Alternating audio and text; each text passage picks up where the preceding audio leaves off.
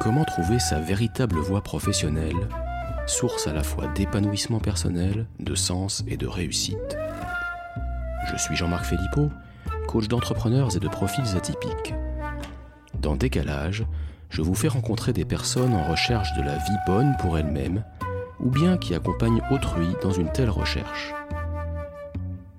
Des personnes qui vous inspireront et vous feront gagner un temps précieux dans la découverte, la construction de votre propre chemin ou de votre reconversion selon vos talents, désirs et valeurs. Parce que la vie est trop courte pour tourner tel un hamster dans sa roue. Bonjour, comment faire face utilement, à titre individuel, à l'urgence écologique? En particulier quand on a des beaux diplômes et un avenir tout tracé dans le système actuel. Faut-il déserter, comme l'invitaient à faire certains jeunes diplômés récents d'AgroParisTech Ou bien faut-il tenter de réformer ou de transformer le système de l'intérieur? Aujourd'hui, pour parler de ces questions et d'autres, j'ai le plaisir d'accueillir dans Décalage Aurélie Moi. Bonjour Aurélie. Bonjour Jean-Marc. Aurélie, tu as 27 ans, tu vis dans la Drôme et tu travailles à la redirection écologique. Tu as été notamment la fondatrice du Tiny Village dans les Côtes d'Armor, on pourra en reparler à Saint-Brieuc.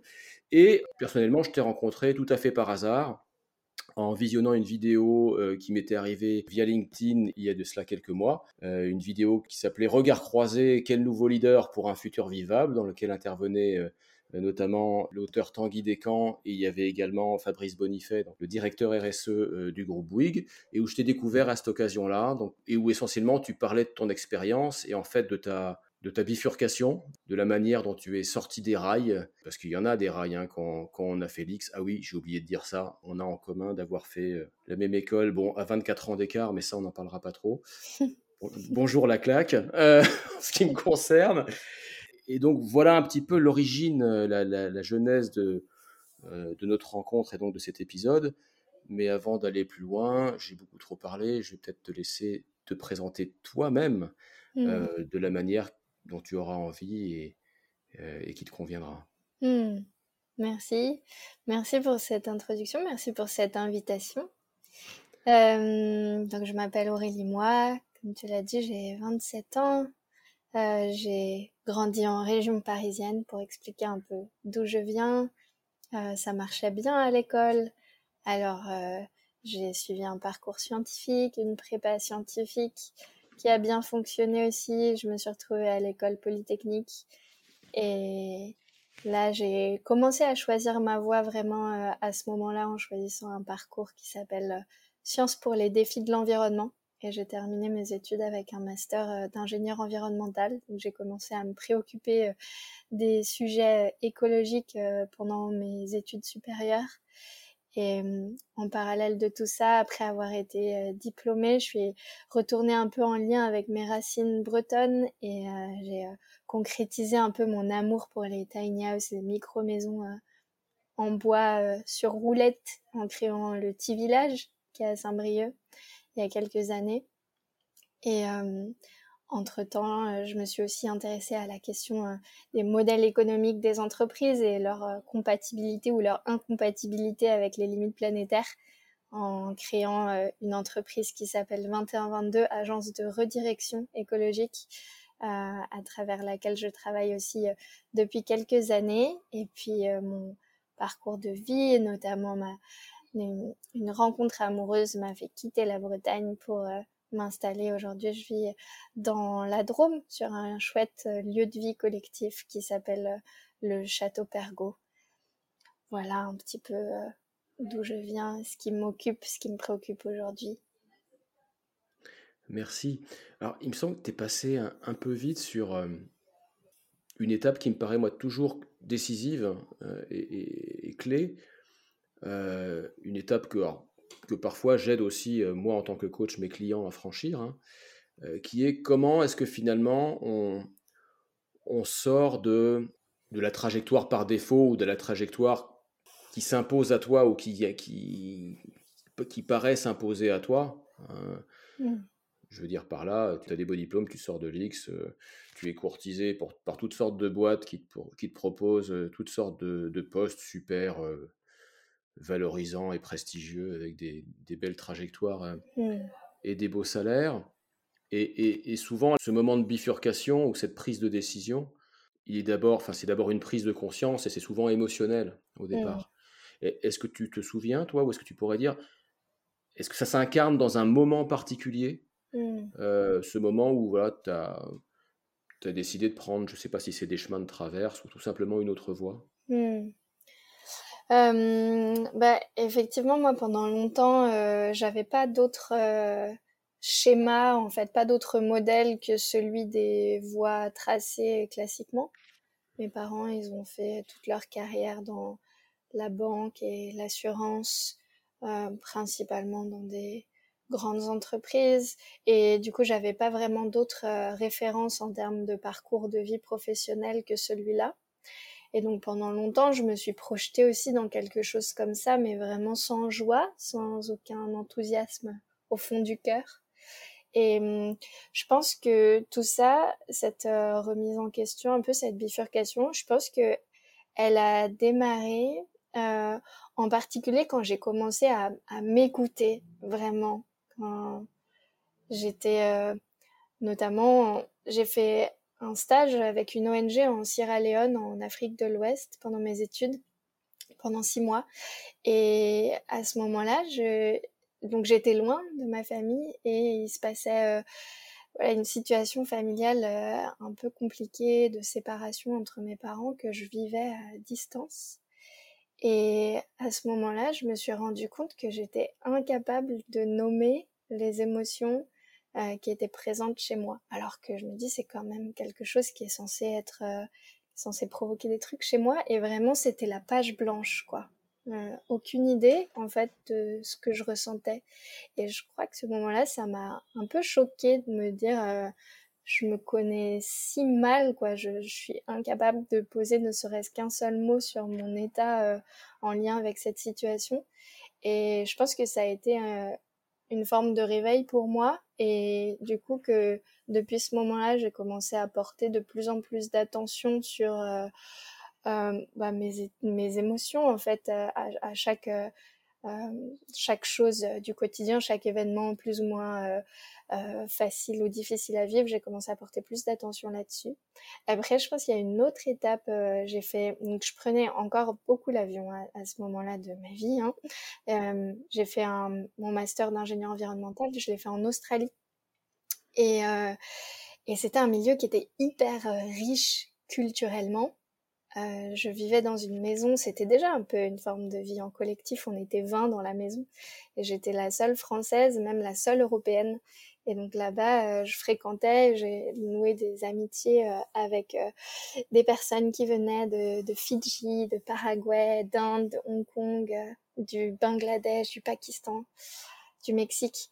Et, et ça, ça m'a aussi beaucoup ouvert l'esprit, je pense, en termes de prise de conscience que la manière dont je vivais, en fait, euh, ce qui me paraissait être euh, la norme, en fait, c'était juste des normes, c'était des choix et que, en fait, on pouvait vivre complètement différemment et que c'était ok aussi. Et je pense, ça, ça m'a aussi fait prendre beaucoup de recul sur euh, des choses que je pensais être euh, comme des vérités établies. Et en fait, je me suis rendu compte que c'était juste des choix de société et que c'était pas la seule manière de faire et la vraie manière de faire et qu'on pouvait faire complètement différemment. Et je pense que ces années-là, euh, à, à l'étranger, à côtoyer autant de diversité culturelle, ça m'a beaucoup ouvert l'esprit et je pense que ça a un peu préparé le terrain aux remises en question euh, sur euh, mes choix personnels et professionnels. Et euh, après, concrètement, euh, quand j'ai commencé euh, à, voir que ces sujets en lien avec l'environnement, ils résonnaient chez moi, ça me parlait, j'avais envie de continuer dans cette voie-là. J'avais comme commencé une forme de deuil de OK, je pense que je vais pas gagner beaucoup d'argent en fait. Ce qui me fait kiffer, a priori, voilà, aller faire un stage avec une ONG, euh, m'intéresser au sujet écologique, a priori, euh, j'avais commencé un peu à faire le deuil des, des carrières euh, où on, on, gagne beaucoup d'argent, on a des postes à responsabilité parce que je sentais que c'est pas ça qui me faisait triper. Et hum, après l'école, j'ai quand même, par surprise, enfin ça m'a surprise moi-même euh, j'ai signé un CDI. Je m'attendais vraiment pas à ça, mais je suis tombée sur une boîte qui s'appelle Pure Projet, qui opère des projets de reforestation, d'agroforesterie, de conservation forestière un peu partout dans le monde, financés par des entreprises. Et ça m'a vraiment séduit le message porté par l'entreprise, les humains qui y travaillaient. Et donc j'ai signé pour un CDI à Paris. Et j'étais très heureuse dans cette entreprise pendant un temps. Et à un moment, euh, j'ai commencé à me questionner sur euh, ce qu'on fait. Est-ce que c'est vraiment à la hauteur des enjeux? Est-ce qu'on n'est pas en train de poser un petit pansement sur une plaie béante où en fait il y a hémorragie interne? Et est-ce que ce que je fais finalement, ça fait pas aller le monde dans une direction, ou peut-être euh, une direction inverse à celle que j'aimerais que, que le monde prenne? Et en parallèle, euh, la vie à Paris devenait aussi de plus en plus difficile pour moi, et notamment en lien avec le fait que que je m'écoutais en fait quand je prenais le vélo tous les matins au milieu des voitures, le métro, les bruits, euh, la, suractivité permanente, ça devenait de plus en plus difficile pour moi en termes de rythme de vie. Et donc tout ça un peu euh, synchronisé en l'espace de très peu de temps, je pense en l'espace de quelques semaines, je me suis dit, mais en fait, enfin, je commence, en fait, un tout petit peu petit à petit, parce que d'abord, je me disais, ah, peut-être qu'il faudrait que je passe au 4-5e, ensuite au 3-5e, et en fait, non, presque du jour au lendemain, il faut que je quitte cette entreprise, que je quitte Paris. Et, et à, ce moment-là, aussi, euh, cette espèce d'évidence de, en fait, j'ai envie de ralentir, j'ai envie de vivre sur la mer, sur un bateau. Et donc, j'ai acheté un petit voilier que j'ai appelé Polochon que j'ai récupéré au sud de la Bretagne. Je fais le convoyage avec mon cousin. On a fait tout le tour de la Bretagne à la voile pendant une semaine pour le ramener à Saint-Brieuc, où j'avais commencé à monter euh, le petit village en parallèle de mon travail chez Pure Projet. Donc je me suis installée sur ce bateau à Saint-Brieuc et je me suis consacrée euh, pleinement au petit village. Et là, ça a été euh, du coup le début de voilà, cette, euh, cette nouvelle vie. Puis après est venu 21-22, l'agence de redirection écologique. En t'écoutant, je me dis que tu as fait euh, très jeune et très rapidement. Moi, j'identifie trois étapes euh, et que je vois beaucoup de gens mettre des années à franchir. Hein. Alors, il n'y a pas vraiment, enfin, si, il y a quand même un peu un ordre. La première, effectivement, c'est la distanciation. C'est ce que tu disais, c'est prendre conscience que les normes ou les critères selon lesquels je vis ce sont juste des critères possibles parmi une infinité d'autres, mais que mmh. ce n'est pas des critères par défaut impératifs et immuables. Mmh. critères y compris le, le, pouvoir, le succès, la définition du succès, de la réussite ou, l'argent. Donc la distanciation. La deuxième étape, c'est ça apprendre à s'écouter. Mmh. Tu te rends peut-être pas compte de la chance que tu as eu de commencer à t'écouter euh, à, je sais pas, 22 ans, euh, mmh. je peux te dire qu'il y en a quand même beaucoup, ils attendent 40, 45, 50 euh, mmh. apprendre à le faire. En tout cas, moi, j'en rencontre pas mal.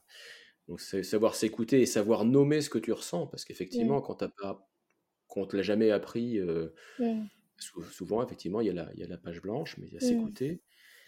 Et puis la troisième, qui est pas. la troisième est d'autant plus difficile que tu le fais tard, donc là, là, pour le coup, tu as eu euh, de la chance. C'est le deuil des carrières classiques et en particulier de, du rapport à, à l'argent, mmh. euh, au pouvoir et à un certain statut social. Quelque part, il me semble, c'est peut-être plus facile d'y renoncer à, à 20 ans qu'à 45 ans, où là, euh, bah, justement, tu as tous les attributs, enfin, quand tu as bien gazé dans ta, mmh. dans ta vie professionnelle, tu as tous les attributs de du succès, de la réussite, euh, le train de vie aussi, parce que le mmh. train de vie est une prison. Hein, quand tu es habitué à claquer je ne sais combien de milliers d'euros par mois, euh, devoir y renoncer, c'est pas la même chose que si tu n'y as jamais eu accès. Ouais. Euh, donc voilà. mais je retrouve ces trois points-là que je vois chez d'autres personnes, mais toi, mmh. très tôt et en, et, en, et en condensé en fait. Ouais. Bah, sur, euh, sur le, deuxième point euh, d'apprendre à s'écouter, c'est vrai que, euh, en, tout cas pour faire le lien avec les, la, formation aujourd'hui, en particulier dans les écoles d'ingénieurs, mais même ça commence dès l'école, c'est pas du tout présent dans l'éducation aujourd'hui. On est un peu euh, travailler comme des, des, cerveaux sur pattes où on a juste un cerveau et, et la dimension euh, du cœur, la dimension du corps, elle est complètement euh, absente aujourd'hui du, du, modèle d'éducation classique et dans les écoles d'ingénieurs, les émotions, ça n'a pas du tout leur place. Enfin, aujourd'hui, c'est pas du tout présent et, et, et, du coup, ça, ça aide pas. On est comme coupé en fait, la, la, tête coupée du reste du cœur, du corps et, c'est un vrai travail du coup de reconnecter euh, tout ça. Mais moi, pour l'avoir fait, ça s'est pas non plus fait du jour au lendemain, mais j'ai l'impression que autant, euh, ouais, il y a, il y a 5-6 ans, c'était la page blanche, autant euh, aujourd'hui, ce qu'on pourrait appeler euh, j'aime bien dire la petite voix qui parfois nous chuchote des trucs au creux de l'oreille mais qu'on n'ose pas trop entendre ou à qui on fait pas beaucoup de place. Aujourd'hui, moi, cette petite voix, elle me crie aux oreilles, quoi. Je peux pas ne pas mmh. l'écouter. Elle est vraiment présente très très très très fort quoi. Et puis par rapport à ce que tu disais, de c'est une chance d'avoir remis en question cette carrière tôt. En un sens, je suis d'accord parce que effectivement, il y a moins à déconstruire il y a, euh, j'imagine que, en tout cas, émotionnellement, ça doit être plus difficile pour quelqu'un qui a 20 ans de carrière derrière soi de remettre en question de est-ce que ce que j'ai fait pendant 20 ans, ça a vraiment du sens ou pas? Je pense que ça doit être euh, plus difficile à gérer intérieurement. Et en même temps, euh, on peut aussi se dire, quand on fait ces remises en question-là à 45 ans, 50 ans, après avoir déjà bien travaillé, on a aussi une certaine forme de sécurité financière si on a euh, carburé dans des grosses entreprises, on a touché des gros salaires qu'on n'a pas forcément à 25 ans. Et du coup, c'est aussi une certaine prise de risque de faire ça tôt, où on a potentiellement moins de filets euh, de sécurité, euh, notamment financiers.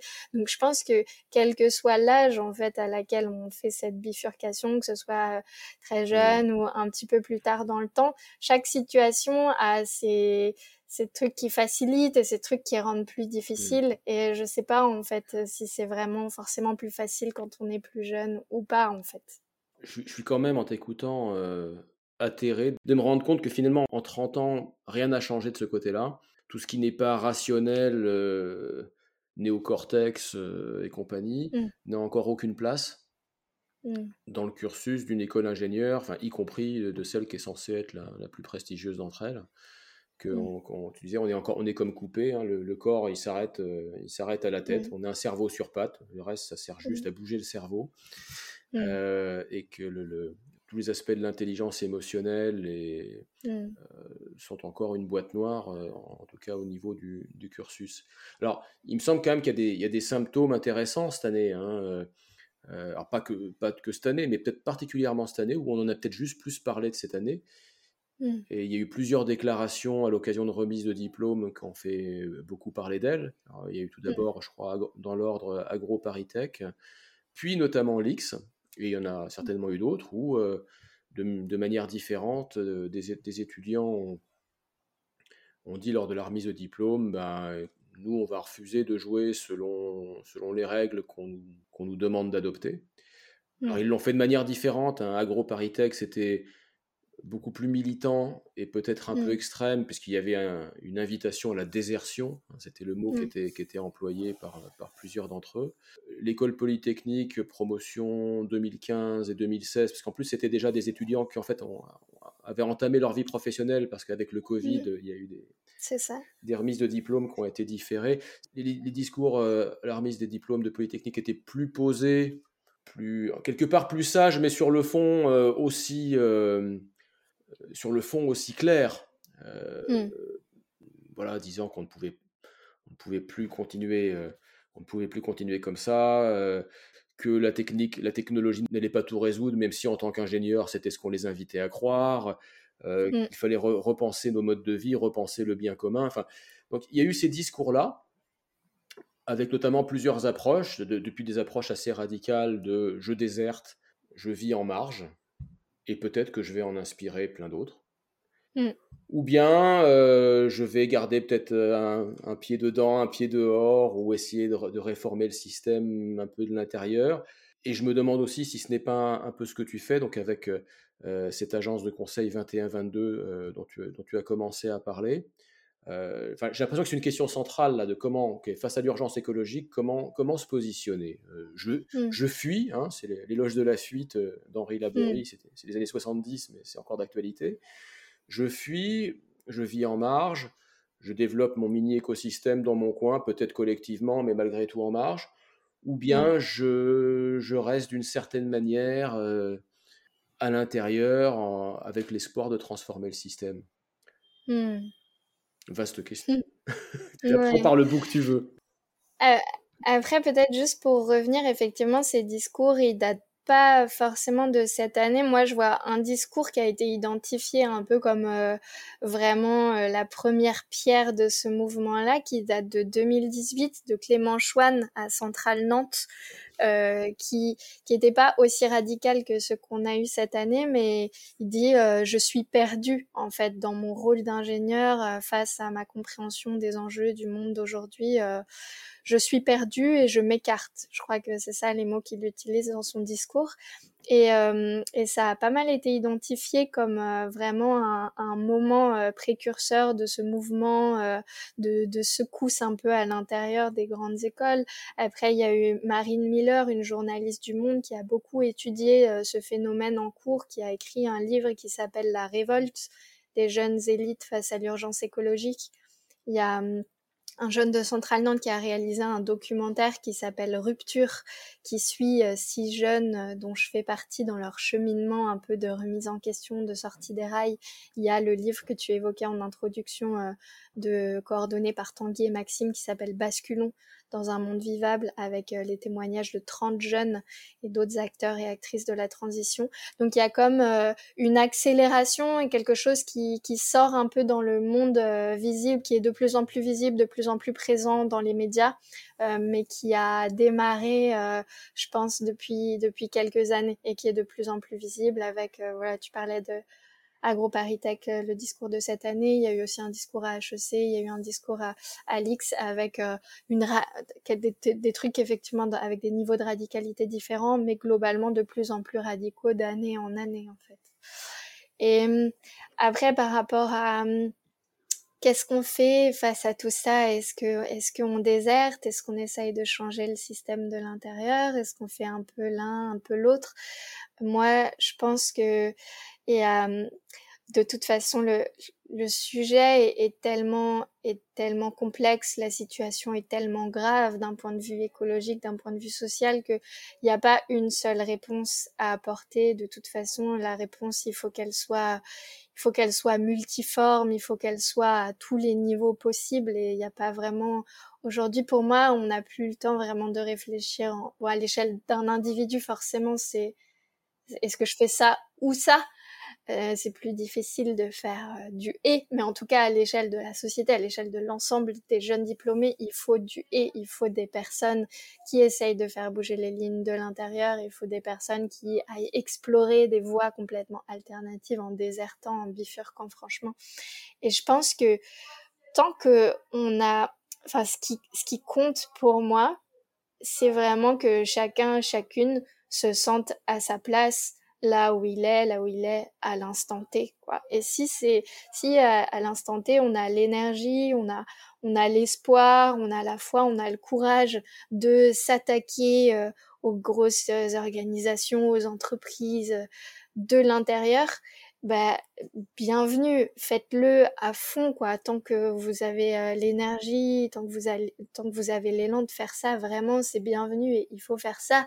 Et si à un moment, pour des raisons, euh, voilà, on, perd l'espoir ou en termes de mode de vie, d'équilibre de vie, en fait, ça devient trop difficile et la seule euh, euh, manière qui me paraît juste à suivre aujourd'hui, c'est de quitter tout ça et d'aller recommencer à partir d'une page blanche. Bah, c'est bienvenu aussi parce qu'on a aussi besoin de ça, de créer des nouveaux récits, d'inspirer par l'exemple, par l'incarnation.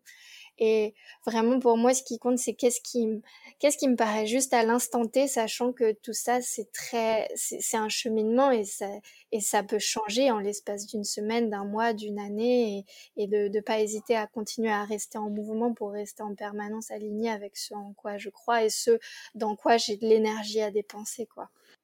en, t'écoutant, je, me disais que tu parlais aussi de toi en disant tout cela. C'est-à-dire que du, peu que je sais de toi, j'ai l'impression que tu as eu, que tu aussi dois tu passes par une phase et puis par une autre, qu'il y a eu, qu'il y a eu ou qu'il y a pour toi des phases euh, plutôt de désertion, hein, avec tous les guillemets requis, euh, le petit village peut-être. Aujourd'hui, euh, le fait que tu sois parti dans la Drôme, dans un lieu collectif dont, dont, tu pourras nous reparler. D'un côté, il y a cela. Et de l'autre, il y a 21-22 que tu as créé ou co-créé, qui participe peut-être plus de la deuxième logique de réformer le système euh, de l'intérieur. Mais hmm. est-ce que c'est bien cela? Ouais, euh, ouais, tout à fait. Et même pour donner un exemple concret de mon expérience personnelle euh, à mi-chemin entre de l'intérieur et la désertion, quand je me suis installée à Saint-Brieuc, c'était six mois avant les élections municipales. Et je me dis, ouais, j'arrive dans une ville de taille moyenne. J'ai une certaine réputation déjà ici parce que le petit village a connu une certaine couverture médiatique. J'ai des vraies compétences à apporter d'ingénieur environnemental. Le prochain mandat, il est quand même assez décisif euh, d'un point de vue euh, prise au sérieux des questions écologiques. Je vais m'engager en politique. Et donc, euh, j'ai rejoint une liste, j'ai fait campagne et on est passé au deuxième tour et on n'a pas été élu au deuxième tour. Donc je me suis retrouvée élue euh, à la ville et à l'agglomération dans la minorité. Dans et j'avais dans l'opposition. Et donc j'avais vraiment l'élan de d'explorer cette voie-là de la politique locale pour euh, prendre en compte euh, les enjeux écologiques dans les territoires, quoi, pour la transition écologique des territoires. Et j'ai découvert ça de l'intérieur, comment je peux contribuer, comment je peux mettre à profit euh, mes, mes, compétences, mon expertise, euh, mes convictions euh, dans ce monde-là. Et donc j'ai exploré ça pendant un temps. Et au bout de deux ans, en fait, à la fois humainement, c'était pas épanouissant pour moi en termes de qualité des relations. je me suis retrouvée confrontée à a beaucoup de, enfin, mon besoin d'authenticité n'était pas du tout nourri euh, euh, auprès des personnes que je côtoyais euh, dans ce cadre-là. J'avais l'impression que mon énergie, elle était diluée dans plein, plein d'énergies contradictoires. Et au bout de deux ans, je me suis dit, mais en fait, c'est, c'est pas épanouissant pour moi. J'ai une énergie limitée et je pense vraiment que c'est pas le bon endroit pour moi de, de la mettre. Et du coup, j'ai démissionné. Et donc ça, pour moi, c'est assez, ça vient pas mal illustrer. J'y ai cru pendant un temps, j'y suis mmh. allée à fond, j'ai essayé de, j'ai essayé cette voie-là, et à un moment, j'ai désillusionné par rapport à cette voie-là. C'était plus un cadre euh, épanouissant pour moi, et je suis partie. Et, et pareil pour euh, le, mon travail euh, chez Pure Projet, quand je vivais à Paris, j'avais l'impression que voilà, c'était des projets vertueux, et c'est des projets vertueux de planter des arbres pour euh, séquestrer le carbone, euh, créer des habitats pour la biodiversité et tout ça, et puis financé par ces entreprises. Et pendant un temps, je me disais, voilà, toutes ces entreprises, elles ont leur siège à Paris, euh, donc si j'ai envie d'avoir de l'impact, il faut que je reste à Paris pour pouvoir être au plus mmh. près, pour pouvoir travailler avec elles, etc. Donc j'avais vraiment l'élan de faire ça pendant un an. Et au bout d'un moment, c'est devenu trop insupportable pour moi et je croyais plus vraiment en ce que je faisais.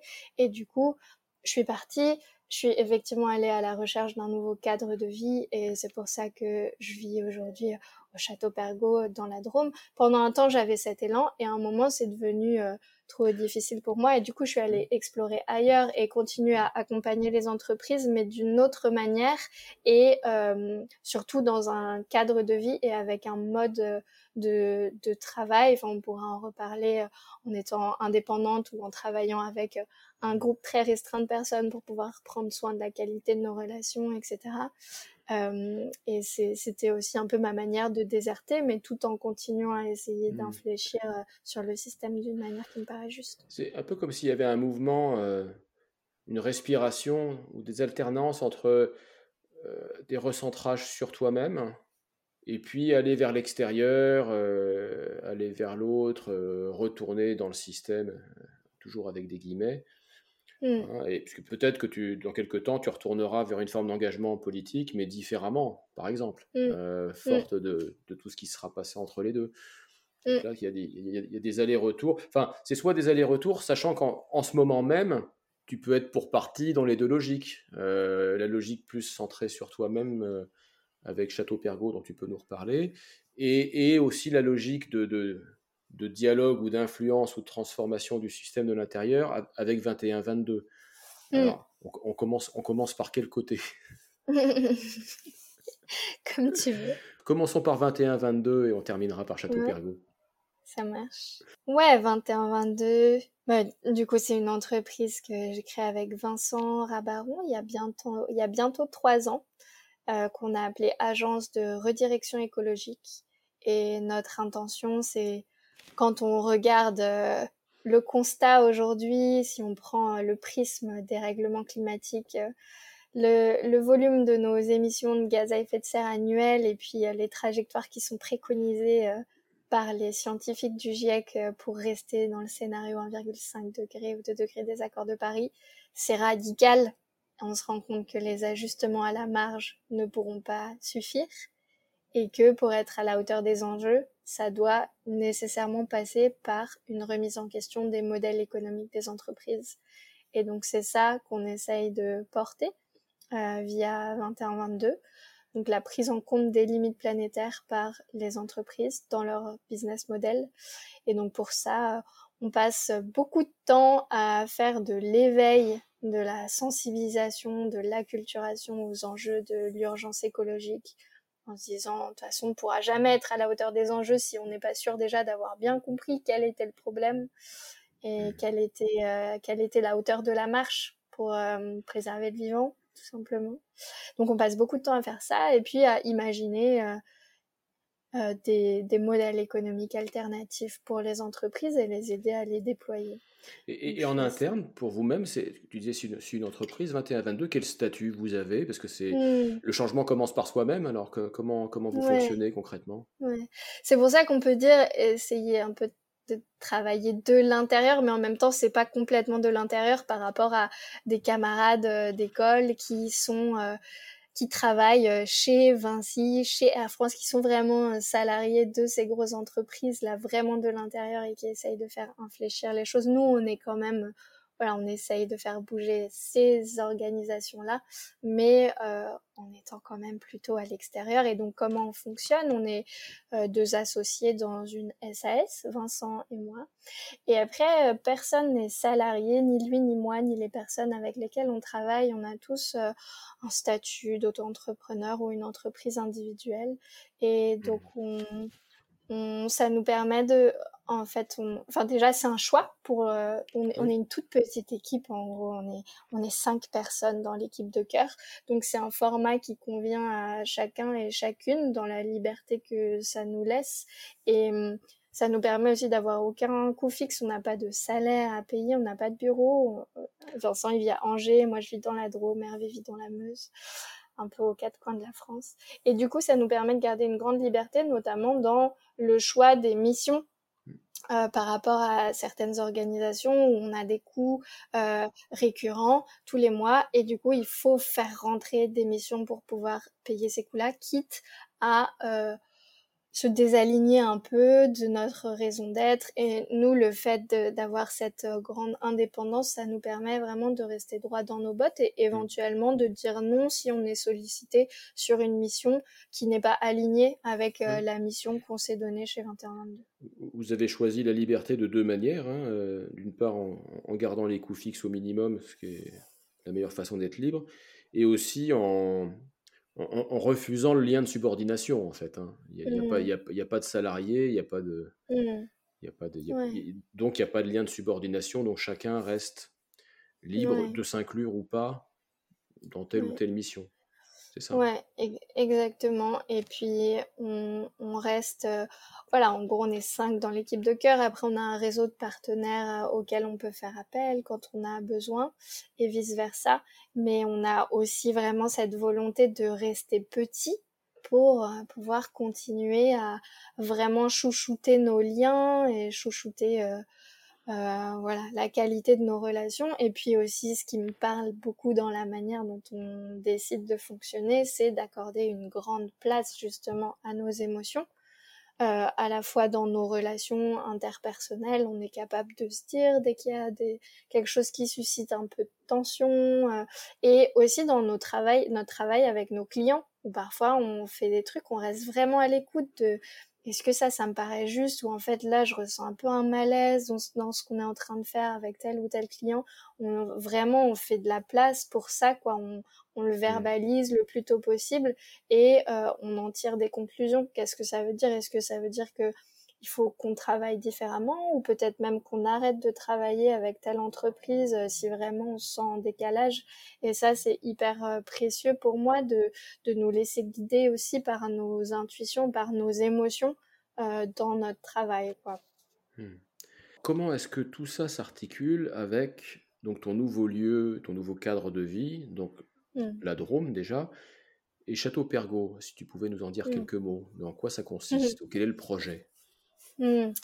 Donc euh, le château Pergos, c'est un, lieu de vie euh, collectif et un projet euh, agriculturel. Donc c'est intergénérationnel. On est une trentaine d'habitants, d'habitantes là-bas, dont une dizaine d'enfants, une vingtaine d'adultes, une dizaine d'enfants.